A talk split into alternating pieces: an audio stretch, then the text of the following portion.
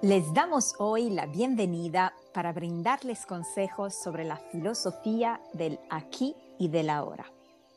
Una cosa es la teoría y otra es la práctica. ¿Cómo se hace eso de vivir en el presente? ¿Y qué significa?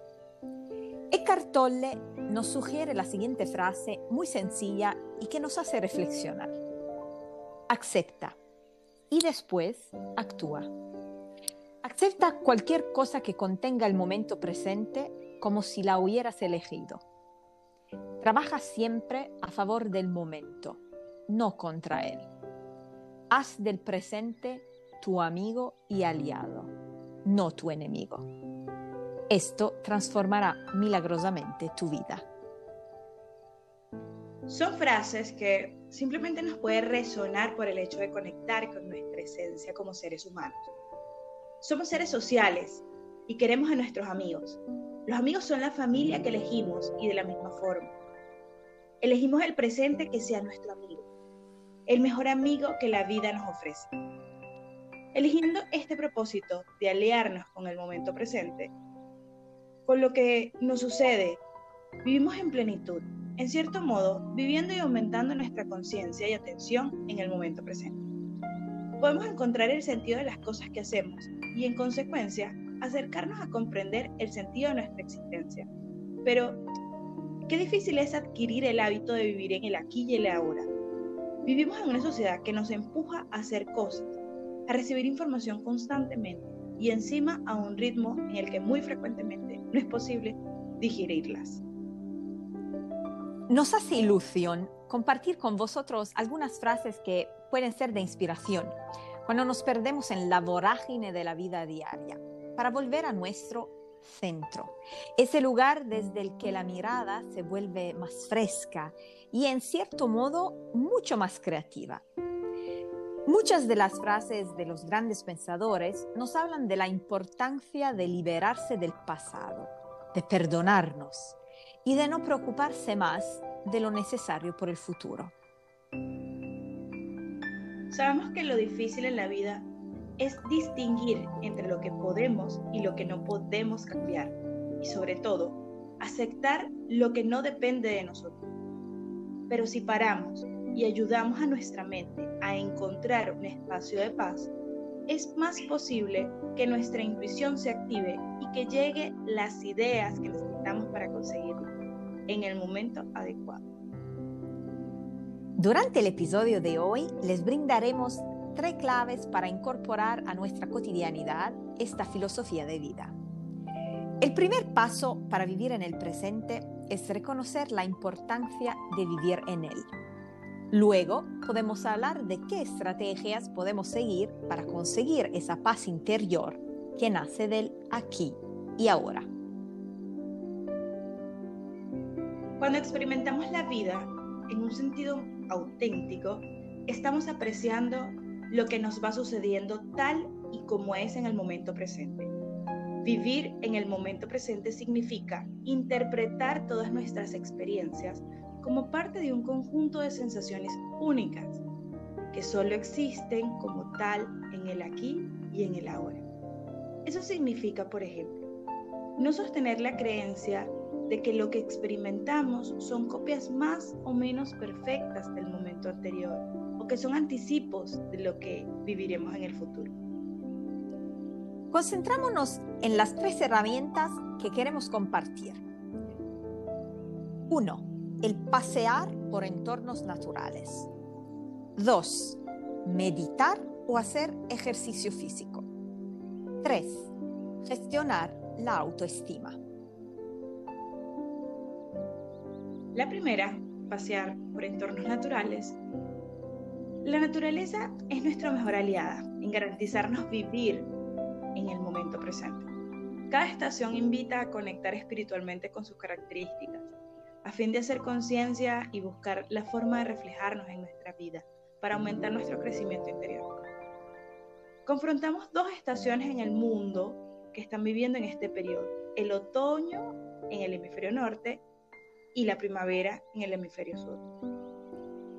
Etimológicamente, la palabra otoño significa la plenitud del año. entendiendo esa plenitud como símbolo de madurez. Representa el periodo en que los cultivos florecen, permitiéndonos recoger la cosecha. Las hojas que caen en otoño representan la posibilidad de dar nueva vida, de trabajar en un nuevo crecimiento espiritual. Así tenemos que escuchar el llamado interior al que nos invita esta estación y crecer en bondad y agradecimiento. En la primavera, la naturaleza despierta y hace brotar las plantas. La energía asciende, todo brota y florece, se llena de color y verdor. Las personas se sienten rebosantes de energía y con muchas ganas de estar al aire libre. La primavera es la resurrección de la vida en toda la naturaleza, como intermedio entre el invierno y el verano. Renovación física, psicológica y espiritual de tal manera que la juventud interior perdure, es participar activamente del alma universal, porque la naturaleza, aunque repite miradas de veces, los mismos ciclos nunca se cansan. La segunda herramienta, tener una respiración lenta que utiliza el máximo la capacidad de los pulmones. Algo tan sencillo como respirar profundamente, observando y escuchando nuestro inspirar y expirar. Puede ayudar a pensar de manera más espontánea. Además, servir para liberar endorfinas y descargar tensiones.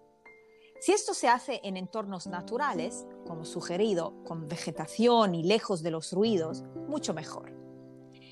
Les invitamos a practicar unas meditaciones guiadas Todavía, la meditación no es la única manera de desconectar. También existen muchos ejercicios de relajación que se centran en la relajación muscular y en el acompañamiento de un tipo de respiración lenta utiliza al máximo la capacidad de los pulmones. También habrá algunas personas que prefieren el deporte físico. Como este tipo de ejercicios exige esfuerzo y concentración en lo que ocurre, funciona también de una forma muy adecuada para desenganchar la atención de las preocupaciones, evitando toda rumiación. La tercera herramienta es aprender a gestionar la autoestima. La autoimagen y la autoestima deben ser las herramientas para conocernos fielmente no algo que nos esclaviza y que nos hace sentir mal por no cumplir con las expectativas que nos hemos impuesto. Si todo lo que hacemos lo realizamos con la vista puesta en que si nos acercamos o nos aleja más al yo ideal, estaremos desaprovechando muchas oportunidades de nuestro ser para empaparnos de lo genuino de cada vivencia simplemente porque nuestra atención habrá quedado enganchada en un ideal que solo existe porque lo hemos creado. Ponemos en una balanza el yo ideal frente al yo real y aprendemos al aceptar, agradeciendo nuestro yo tal y como es. Podemos ofrecernos momentos de calma, paz y gratitud. Les recordamos que cualquier pregunta o intereses tengan, pueden escribirnos por correo a info.almasicafé.gmail.com y que pueden seguirnos por Instagram, Almas y Café, y Twitter, arrobas cafealmas. Queremos también recordarles que hoy es el momento ideal para amar, crecer, hacer y principalmente vivir. Y les enviamos más amor y más luz para todos ustedes.